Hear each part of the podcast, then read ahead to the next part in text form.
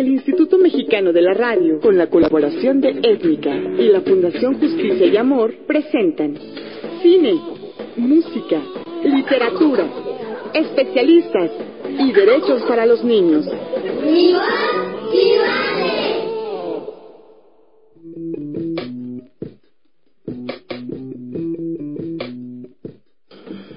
¿Qué tal? ¿Cómo están? Un gusto saludarles a través de el 660 de su radio en amplitud modulada y les doy la bienvenida a este su programa Mi voz si vale, hablemos de nuestros derechos. Saludo con gusto en la conducción a Gabriel Rojas. ¿Qué tal, Gabriel? Y Pedro, vamos a invitar también a, que nos llamen. Exactamente. Eh, y pues gracias por darnos la bienvenida, Eduardo, como cada semana. Eh, como cada semana les recordamos, estamos al aire por el principal grupo de radio pública de este país. Eh, y que eso siempre pues lo decimos con mucho orgullo, nos, la verdad es que sí es algo que hay, que hay que presumir. Por supuesto la radio ciudadana, pues abriendo los espacios a organizaciones como la nuestra, pero bueno, no solo como, como la nuestra, sino eh, a un programa que tiene por objeto eh, invitar a actores de sociedad civil, también actores gubernamentales han estado por acá, para presentarnos, para hablar sobre el trabajo que han venido realizando cada quien desde su trinchera en favor de los derechos de los niños y de las niñas en este en este país, en esta ciudad principalmente, pero también en, este país. Y en esta ocasión, pues bueno, no es la excepción. Les voy a presentar eh, rápidamente a Alicia Atié, quien es oficial nacional para la sensibilización y movilización social de la OIT en México, la Oficina Internacional del Trabajo en México. Entonces, Alicia, bienvenida. Buenos días, muchísimas gracias Gabriel, Eduardo, gracias por la invitación. Fíjate que eh, siempre lo comentamos, nos gusta también siempre eh, recordarle a quienes nos están escuchando, Mi Voz sí vale, Hablemos de Nuestros Derechos, es una iniciativa además de 20 organizaciones de sociedad civil que somos parte de la mesa de niños, eh, niñas y adolescentes en situación de riesgo del Consejo de Asistencia e Integración Social, que depende del IASIS, que depende de CEDESO, del gobierno del Distrito Federal. El esfuerzo está principalmente coordinado por Fundación Justicia y Amor IAP y por Étnica IAP, quienes con mucho gusto estamos aquí eh, pues siempre dialogando, tratando de reflexionar sobre un tema que nos parece muy importante en este país, siempre es eh, vernos como sujetos eh, de derecho, como sujetas de, derecho, mujeres, indígenas, niños, niñas, por supuesto, por supuesto jóvenes, y particularmente este programa, pues bueno, como ya lo hemos comentado, tiene el enfoque en identificar qué está pasando con los derechos de niños y de niñas en nuestro país.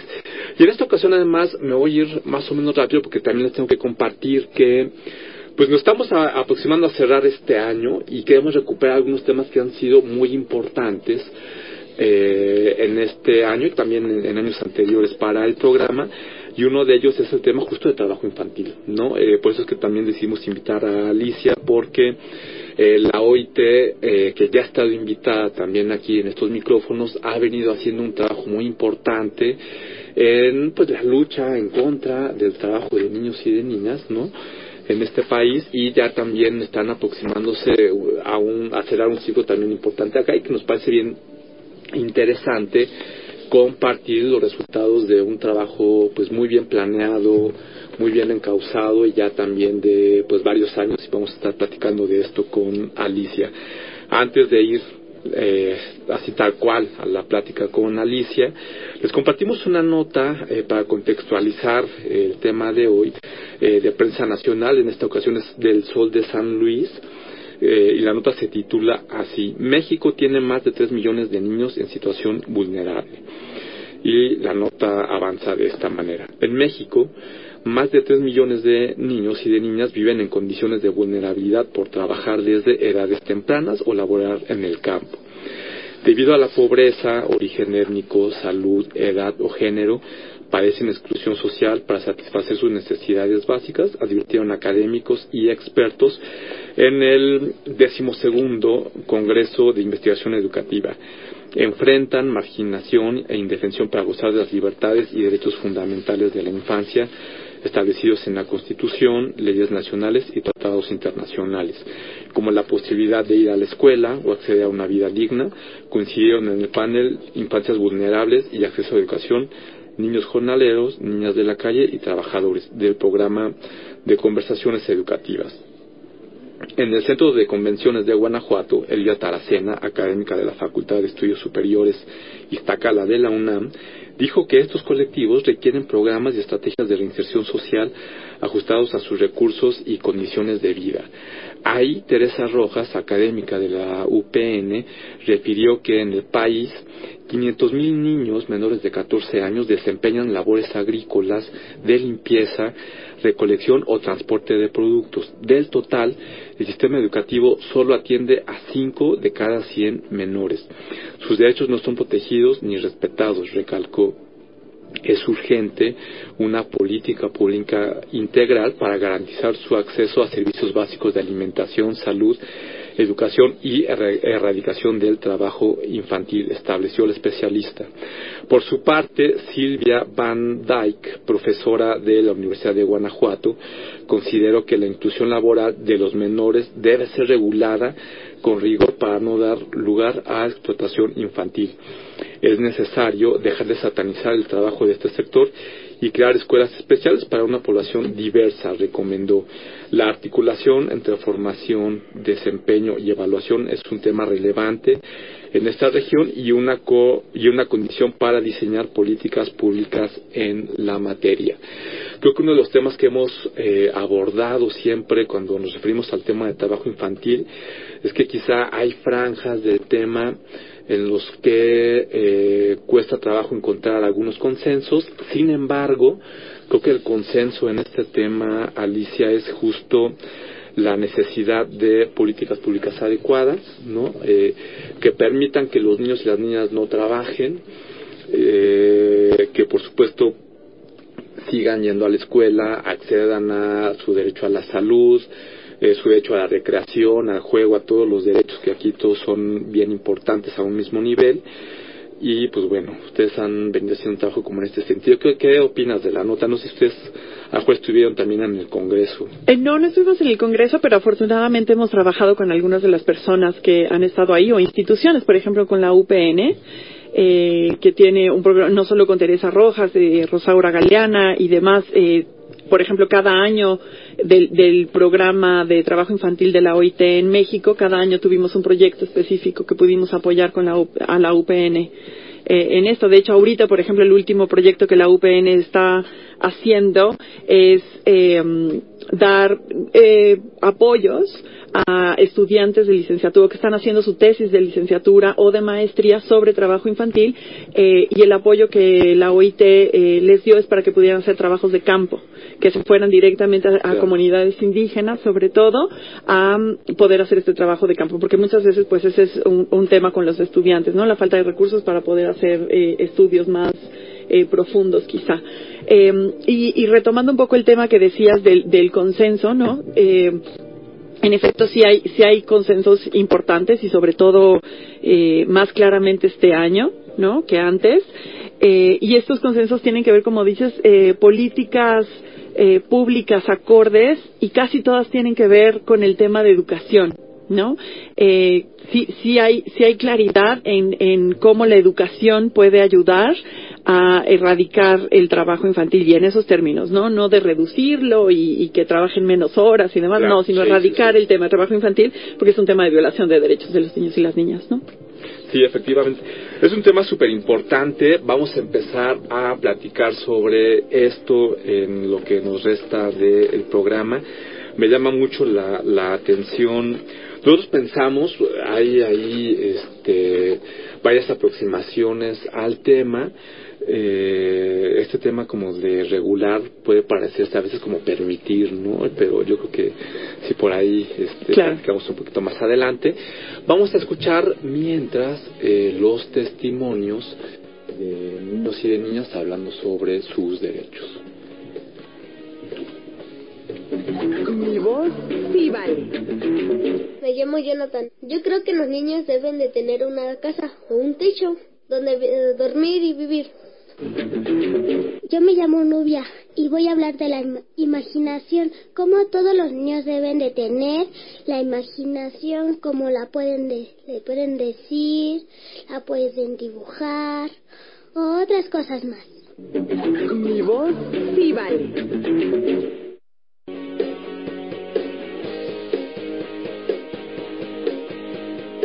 Les recuerdo que las líneas telefónicas continúan a sus órdenes 5604-8229, 5604-7926. La alada sin costo para usted 01800-670-1680. Síganos por Twitter en arroba Ciudadana 660. Nuevamente los dejo con Gabriel Rojas y nuestra invitada. Adelante. Le mandamos un abrazo bien fuerte a Jonathan Ariel Carvajal Jurado, también a Nubia Michelle eh, Carvajal Jurado, quienes comparten sus testimonios sobre los derechos, ¿no? Es este, bien, bien interesante siempre escuchar de la voz de niños y de niñas. Y también le mandamos eh, un saludo a Isaías Neftali Popoca Mercado, quien es el maestro de computación que nos ayuda a recolectar y a compartir estos testimonios. Él forma parte de Fundación Justicia y Amor, allá del centro comunitario en el Ajusco Medio que Fundación Justicia y Amor opera allá. Eh, regresamos a nuestra charla entonces con Alicia Atié. Les comentaba que ella es oficial nacional para la sensibilización y movilización social. El tema del trabajo infantil es un tema que a nosotros eh, nos toca como institución mucho porque estamos buscando, como bien dice Alicia sin medias tintas, que los niños que están, las niñas que están limpiando parabrisas, este, vendiendo revistas, eh, entregando comida, cuidando coches, este, etcétera, dejen de hacerlo. La verdad es que estamos como buscando eso y pues es como muy importante tener a Alicia con nosotros porque también viene, como les decía, a compartirnos eh, los logros, los avances de todo el trabajo que la OIT ha hecho los últimos años aquí en México, particularmente también de la iniciativa de alto al trabajo infantil en la agricultura, ¿verdad, Alicia? Entonces, Así es. Pues, de nuevo te daría la bienvenida, qué bueno estar Gracias. Y además en este momento que donde hay muchas cosas importantes que compartir. Claro. Eh, sí, sí, muy, muy eh, importante porque a, pesar de que ha habido eh, grandes avances, afortunadamente, y de eso podemos platicar un poquito a lo largo, con, un poquito más de detalle en, este programa, porque vale mucho la pena saber cómo los caminos que se empezaron a andar y que son posibilidades de seguir eh, empujando.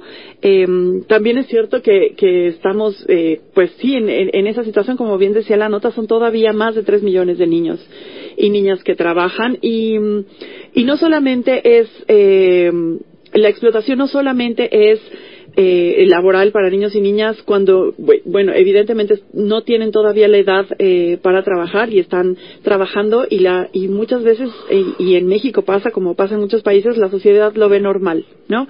Pues es que son pobres que sigan trabajando, ¿no? Que están ayudando a la familia eh, sin sin entender las graves consecuencias que esto puede tener. Pero también hablando del tema de derechos, también es cierto que los adolescentes eh, sí tienen derecho a trabajar pero en actividades que no pongan en riesgo su salud, eh, ni siquiera eh, que pongan en riesgo el tiempo que tienen para dedicarle a la escuela. ¿No? O sea, la prioridad de los adolescentes sigue siendo y debe seguir siendo la educación, entonces, eh, por supuesto que tienen eh, el derecho para trabajar y, y, la legislación y la sociedad y el Estado mexicano debe proteger ese derecho a trabajar y protegerlos también como adolescentes en ese mundo del trabajo. En este, este tema es fundamental porque nos permite ir tomando como ciertas claridades, ¿no? Es decir, cuando hablo de adolescentes, si no me equivoco, porfa, corrígeme, eh, estamos hablando 15 años. 14 años. 14 años. En, en, México todavía son 14 años.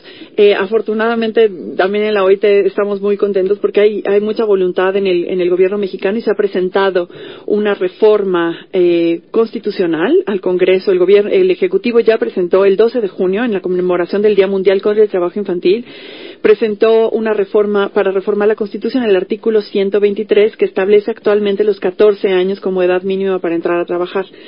Eh, pero como evidentemente esto todavía se, se contrapone con la edad en la que acaban la educación básica, que es eh, los 15 años, ¿no? Cuando acaban la, la, La secundaria. la secundaria, entonces la, la propuesta es elevar de 14 a 15 años la edad mínima y con eso México estaría en se abriría la oportunidad de ratificar el convenio 138 de la OIT y ratificar no es solamente por ratificar, sino porque le brinda muchas herramientas técnicas eh, al país, eh, mucha más apertura a la cooperación técnica, a la asistencia técnica, eh, para poder emplear acciones específicas en contra del trabajo infantil.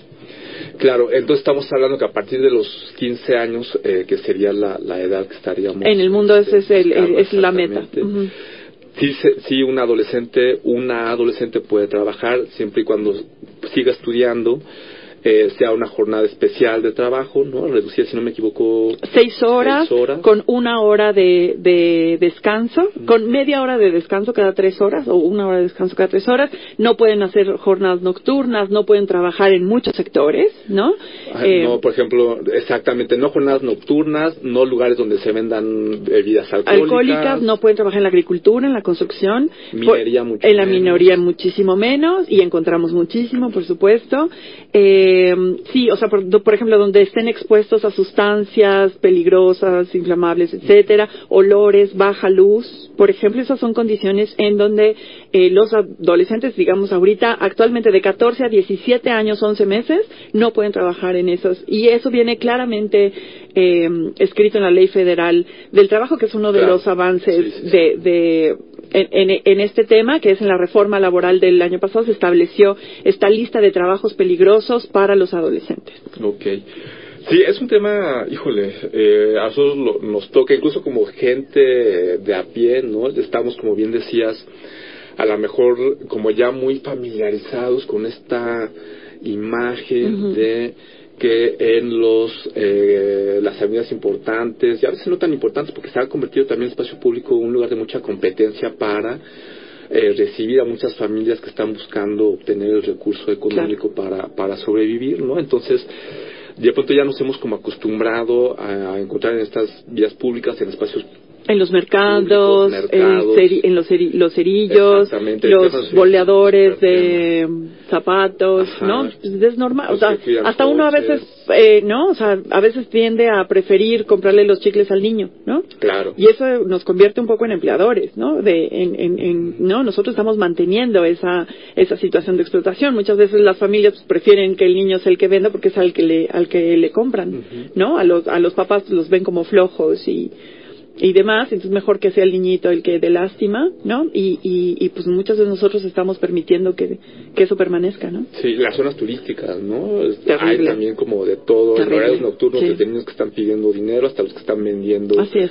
dulces, cualquier tipo de artesanía. el que está bailando, ¿no? Al- a cual- o sea, no va a la escuela por estar ahí haciendo las gracias que al turista le, le, le interesan. Y eso es, o sea, es terrible, pero es lo que se ve, ¿no? O sea, y todavía falta lo que no se ve. O sea, el tema de la, de la agricultura, que es el, el- la actividad específica que más niños y niñas se lleva, ¿no? O sea, como, como decía en la nota, son casi 500 mil eh, niños y niñas que están directamente como jornaleros, ¿no? Como jornaleros, o sea, cortando en el jitomate, piscando el café, en la zafra, ¿no? En, en- en la zafra, en el corte de la caña de azúcar, que es, es una de las actividades más peligrosas, eh, y eso no se ve, ¿no? O sea, no solamente lo que se ve, se ve normal, sino hay otros que, ay, ¿a poco eso pasa, Sí, no? no, O sea, no estamos es ya en ¿no? entornos ciudad, eh, urbanos, Claro. no tenemos como esa imagen tan presente, pero también son por lo menos 500 mil niños y niñas.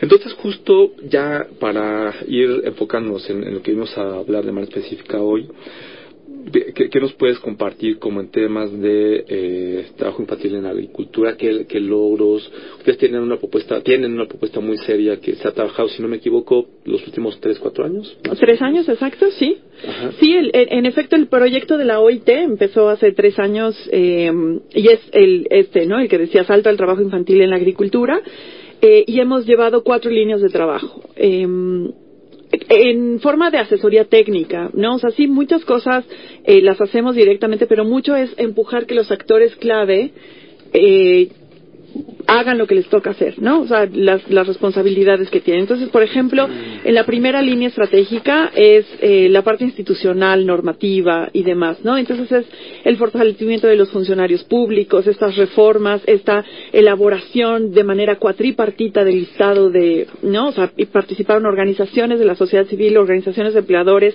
de trabajadores y el gobierno en la elaboración de este listado eh, de trabajos peligrosos para los adolescentes y que además se haya incluido en la ley federal del trabajo, pues eso le da eh, una, una importancia eh, muy, muy clara, ¿no? O sea, para que todo el mundo sepa qué sí se puede y qué no se puede y qué es estar violentando los derechos de los niños y las niñas. Por ejemplo, eso es en el tema eh, institucional.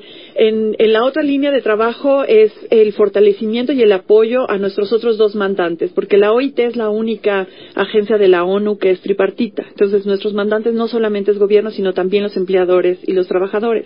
Así que trabajamos de, de la mano con ellos y, y, en este sentido hemos tenido eh, afortunadamente muy, muy buena respuesta, por ejemplo, en el sector azucarero, eh, que no solamente es la Cámara Nacional de las Industrias Azucarera y Alcoholera, que son los empleadores netamente, digamos, sino también las organizaciones cañeras eh, eh, han hecho un trabajo muy muy importante elaboraron un plan de acción para eliminar el trabajo infantil en la cadena de producción del azúcar en México. Eh, el 12 de junio en, la, en el Día Mundial contra el Trabajo Infantil firmaron la declaración de cero tolerancia en toda la cadena de valor eh, del azúcar. Y esto no solamente son declaraciones esto es a partir de programas pilotos que ellos mismos han estado empujando principalmente por ejemplo en, en Veracruz o en Michoacán pero que lo van a llevar a esos programas pilotos están tratando que se repliquen en todos los estados donde hay eh, ingenios azucareros, en todos los ingenios azucareros, no, o sea, no solamente lo están haciendo en el ámbito federal, sino también en el ámbito estatal, acciones muy concretas y bueno, podemos seguir claro. platicando muchos otros resultados. Sí, sí, porque ya hay un momento de poner la primera canción de esta tarde, Eduardo. Así es, vamos a escuchar Jacinto Zenobio en la voz de Amparo Ochoa.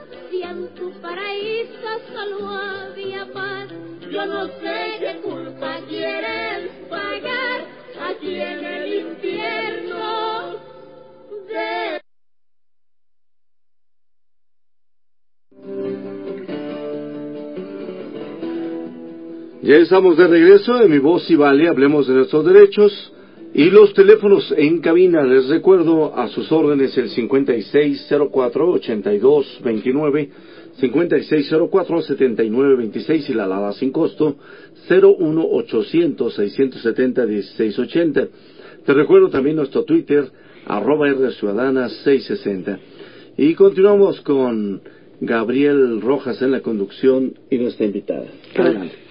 Pues muchas gracias. Les compartimos una información bien interesante porque conmemorando una década de pluralidad eh, radiofónica, la Radio Ciudadana ha iniciado una sesión, un, programa de cuatro eh, mesas académicas, de cuatro eh, espacios para eh, reflexionar, compartir cuáles han sido como los logros que se han generado en esta estación. Y justo el 28 de noviembre, eh, a las 5 de la tarde eh, hay una mesa, está la tercera mesa de esta serie, que es la importancia de la participación directa de la ciudadanía en los medios de comunicación.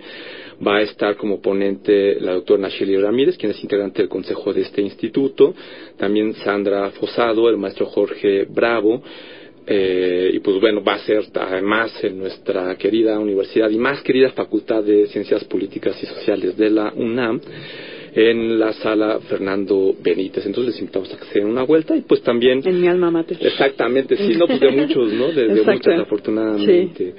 Y eh, a que asistan hoy entonces a la Facultad de Ciencias Políticas de la UNAM a las 5 a escuchar la tercera mesa de esta serie.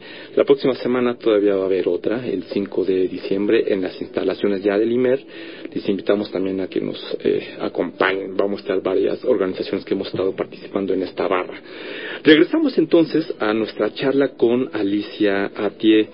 Les recuerdo que ella es oficial nacional para la sensibilización y movilización social en la oficina, valga la redundancia, de la OIT aquí en México, ¿no? Sí. Este, del, el- del programa, eh, del proyecto Alto al Trabajo Infantil en la Agricultura.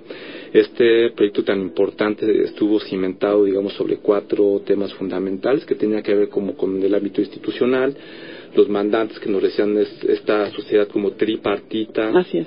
de actores clave aquí en nuestro país, pero también el tema de generar conocimiento y también muy importante aún, eh, atención directa, ¿no? Así es, Programas pilotos. así es. Sí, en, el, en, el- en la tercera línea, como bien dices, es el de generación del conocimiento y sensibilización. Por la, la parte importante de que no solo le queda al gobierno la responsabilidad y, y para la OIT tampoco no solamente eh, las soluciones están en manos de los empleadores y los trabajadores. Todos podemos hacer algo, ¿no? Los medios de comunicación, las organizaciones de la sociedad civil, este, como consumidores, como peatones, como quienes compramos chicles en la calle, lo que sea, ¿no? O sea, siempre tenemos eh, una manera de apoyar la erradicación del trabajo infantil y a favor de los derechos de los niños y las niñas, ¿no? Entendiéndolos como los menores de 18 años, Claro, ¿no? Que sí, yo estoy sí. segura que toda la audiencia ya eh, perfectamente reconoce eso. Y bueno, pues en, en, en ese tema tenemos eh, interesantes eh, resultados como un manual para periodistas, ¿no? Para hablar eh, sobre ese tema, estudios de caracterización del trabajo infantil agrícola, ¿no? O sea, como cuestiones que van mucho más allá, aunque México es muy importante eh, en la generación de estadísticas y tiene este módulo de trabajo infantil, eh, pues siempre hace falta, pues, ¿no? Análisis de, de esos datos y sacar más datos eh, eh cada vez, así que está esta caracterización, el tema de migración, ¿no? Que es muy importante también como entender la situación de, de migración, por ejemplo, para los jornaleros agrícolas, pues es, es un modelo de atención sin que contemple la manera de atender a, a, esa población en distintos estados y en distintos municipios del mismo estado, eh, pues no, no va a ser efectivo, ¿no? O va a tener pues unos márgenes de éxito bastante pequeños, ¿no? Que este, este tema es fundamental porque estamos hablando, yo creo que tú lo conoces mejor que nosotros, prácticamente de comunidades, por supuesto familias enteras que van el papá, la mamá acompañados de sus hijos, de sus hijas, que se van a, a hacer trabajo agrícola, ¿verdad? Claro, fuera y, de y sus se, comunidades, de sus estados. Así es, y se da y se da de muchísimas maneras. A veces eh, migra la familia completa, a veces migra parte de la familia y, y por ejemplo, un, eh, el papá y uno de los hijos, que es el que a lo mejor tiene edad supuestamente para trabajar en ciertos eh, sectores, pero entonces, ¿qué pasa también con la parte de la familia que se queda? A veces se van los papás, porque ya saben a lo mejor entonces que, por ejemplo, ya en, la, en, campos agrícolas no van a recibir eh, ni a los adolescentes, entonces dejan a los adolescentes, a veces con eh, parientes, a veces solos, y entonces se quedan los, los adolescentes a cargo de los menores, es otro tipo de trabajo infantil, ¿no? Eh, es muy, muy complejo, ¿no? El, el tema de la migración es muy complejo y por eso estos estudios que empiezan a ver sobre eh, ese tema pues son eh, muy interesantes y tienen que ser fomentados tiene que haber mucho más eh, sobre esto. Y, y y tiene todo esto que ver con, con la parte más importante que pues es la atención directa, ¿no? O sea, el trabajo infantil se radica en el campo, ¿no? O sea, en el terreno, pues, en, en donde están las personas que tienen la necesidad eh, económica, que tienen el desempleo, que los sueldos son bajos, que ganan por jornal, que les pagan por número de costales, etcétera, etcétera, ¿no? En esas, en, en esas familias es a, a donde hay que llevar las alternativas, ¿no? O sea, porque no solamente es sensibilizarlos, o sea, no los vas a sensibilizar de decir que es mucho más importante la educación si la escuela está lejos, si les cuesta dinero, ¿no? Si en la escuela los niños están expuestos a discriminación, a lenguajes que no entienden, si no los aceptan porque llegaron en distintos momentos del inicio escolar, ¿no? Por ejemplo, hablando Claro, de las comunidades migrantes. ajá. O sin sus papeles, exactamente, ¿no? Entonces, eh, no, no hay que sensibilizar a los papás por sensibilizarlos, hay que sensibilizarlos con alternativas, ¿no? O sea, primero brindar alternativas y en ese sentido es como la parte central de la acción de la OIT en todo el mundo para erradicar el trabajo infantil. Educación, protección social y eh, trabajo decente para las personas en edad de trabajar, ¿no? Claro, que este tema es fundamental porque he escuchado algunos este, colegas, quizá algunos periodistas que dicen, eh, algunos incluso también eh, académicos que dicen, no es que pedirle a un niño que deje de trabajar es quitarle a su familia el ingreso, ¿no? Entonces, ¿cómo vas a dejar Claro, pero no está, no es la responsabilidad del Claro, niño y entonces, claro, sí, y, y sí. es la responsabilidad de los papás, pero a los papás también les tienes que brindar la herramienta, ¿no? O sea, con- en este país, con estos niveles de pobreza, de desempleo, ¿no? O sea, las crisis económicas que cada vez, las cuestiones eh, climatológicas, ¿no? Los desastres climatológicos, pues ponen en- a la población en vulnerabilidad en peor situación.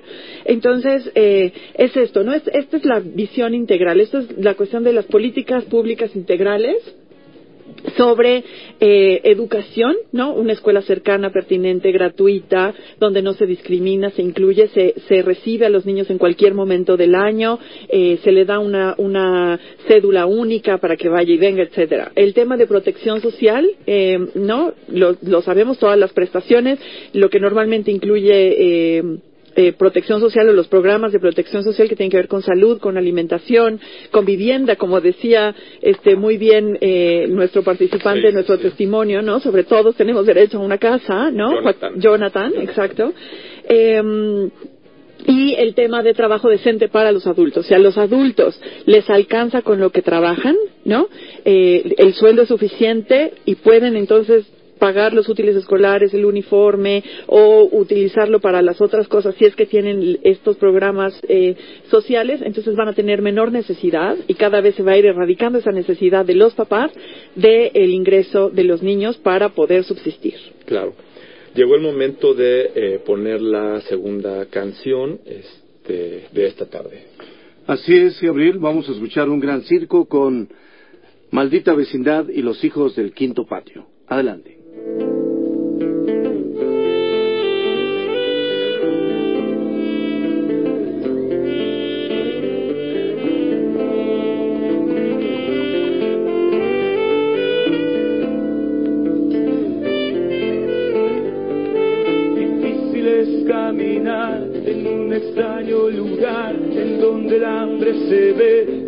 Gran circo en acción. En las calles no hay telón, así que puedes mirar como único espectador. Te invito a nuestra ciudad.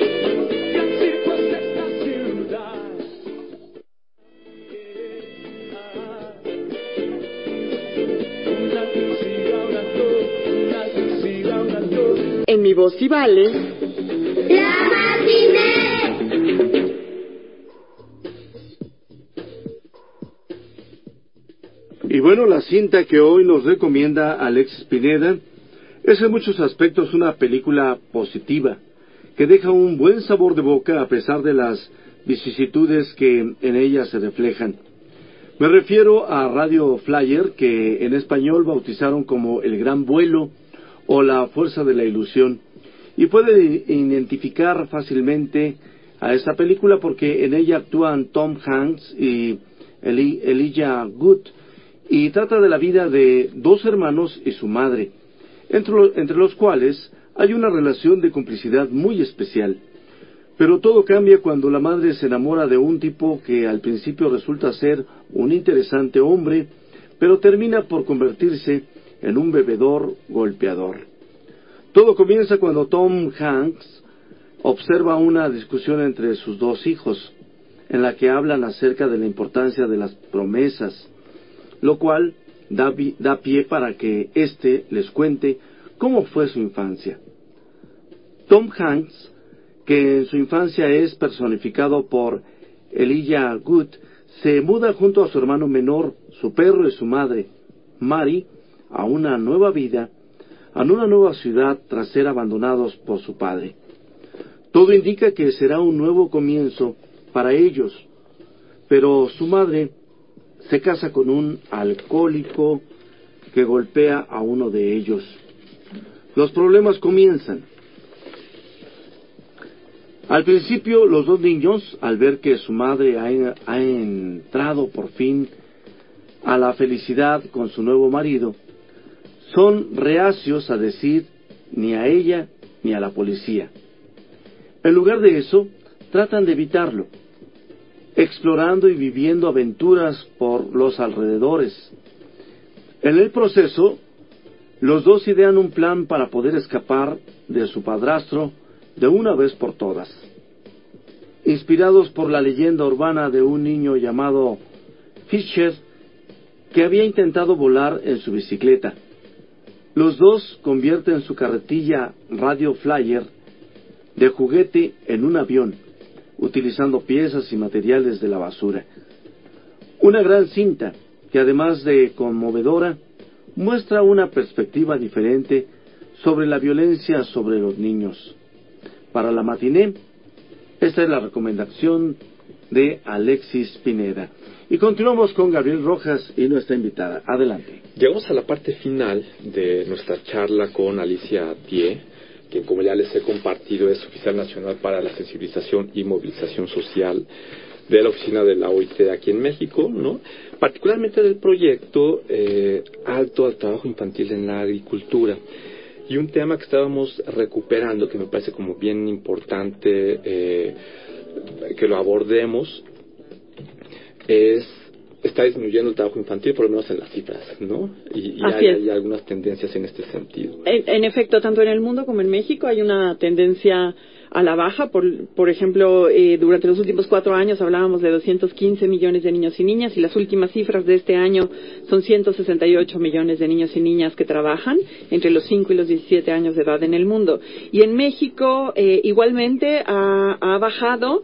Eh, por ejemplo, en 2007 era el 12.5% de la población infantil, en 2009 el 10.8% y en 2011 el 10.5%.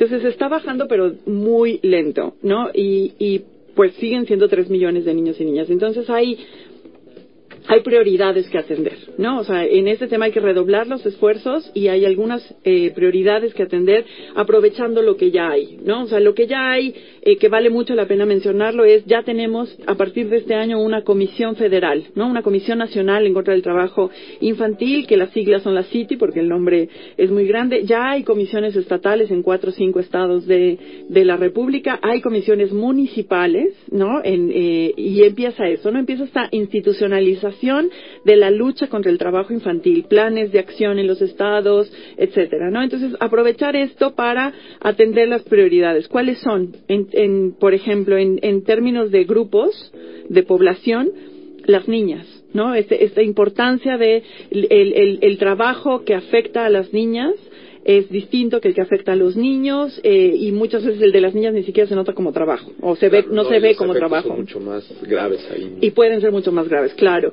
Eh, los menores de cinco años no eh, empiezan a trabajar a los cinco años que es terrible pero si tienes menos de cinco años y tu hermano de ocho está trabajando estás a cinco minutos de trabajar. Entonces el tema de prevención en este grupo es muy importante.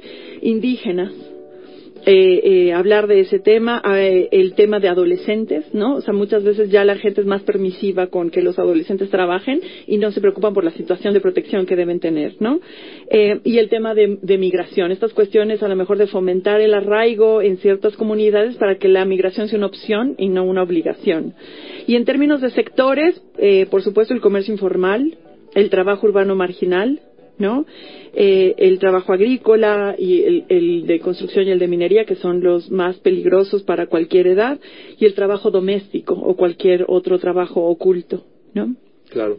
Fíjate que eh, uno de los, de los aspectos que nos gusta a nosotros compartir desde el trabajo que hacemos aquí en el Distrito Federal es siempre eh, recuperar con toda claridad que el que un niño esté haciendo alguna actividad económica, el que una niña esté este, trabajando en un restaurante, en una, en una fonda, cosas de este tipo, como que les quita el derecho a ser niños y ser niñas, ¿no? Cuando Totalmente. ahí, de pronto, lo que hemos visto en nuestro trabajo, eh, que está el niño bien preocupado porque dice, híjole, todavía no he juntado para la renta, todavía no he juntado para la comida de mis hermanos, Claro. para ayudarle a mi papá, a mi mamá. El niño, y la niña deja de vivir su infancia. Claro. ¿no? Y esto, le- esto provoca un estrés terrible, ¿no? O sea, claro, el, el simple hecho de privarlos de su infancia ya, ya es un tema, ¿no? Eh, uno, o sea, si uno, ¿no? Se estresa en el trabajo, Sí. ¿no?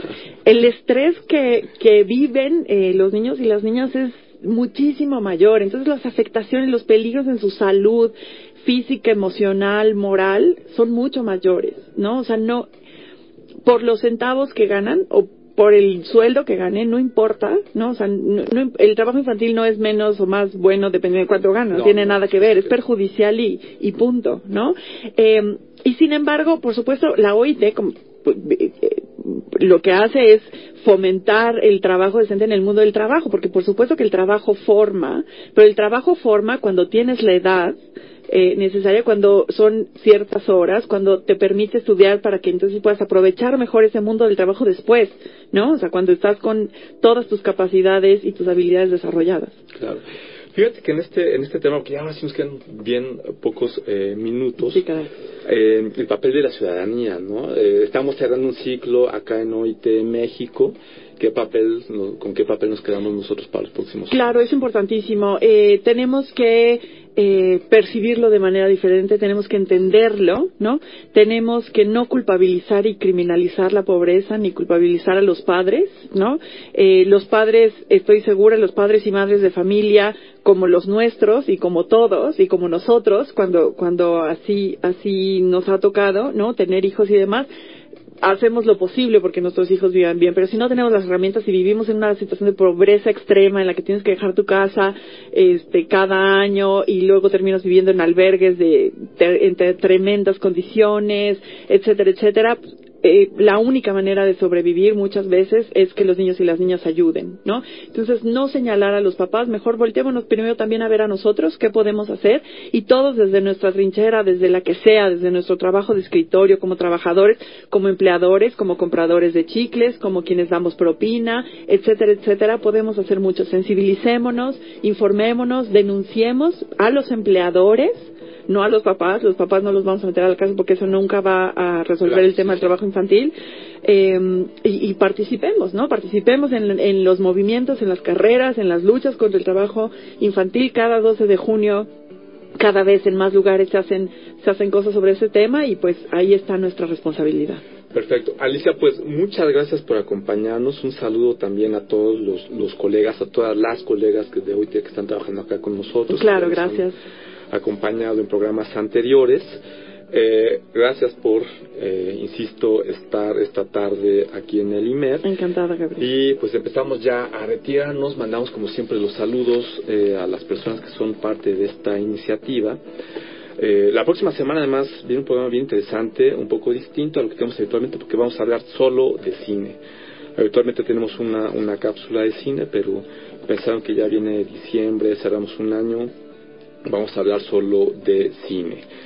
Eh, mandamos entonces saludos a Lourdes Carrera en Étnica, a María de los Ángeles, quien es directora del Centro Comunitario en el Ajusco Medio de Fundación Justicia y Amor, a Yasmín Soto en el Consejo de Asistencia e Integración Social, Alex Pineda en la matina, yo soy Gabriel Rojas, vibra positiva para todos y todas, derechos y rock and roll para las niñas, niños y adolescentes. Muchas gracias, Gabriel. Bueno, pues les dejamos los correos del programa. Tomen nota, por favor, buzón arroba mx o en fundación arroba justicia y amor punto org punto mx. Estuvimos con ustedes en la producción Jonathan López Romo, control técnico Manuel Compatitla Alcázar, locución su servidor Eduardo Macías Iniesta. Que tengan una excelente tarde. Enseguida, pide tu canción.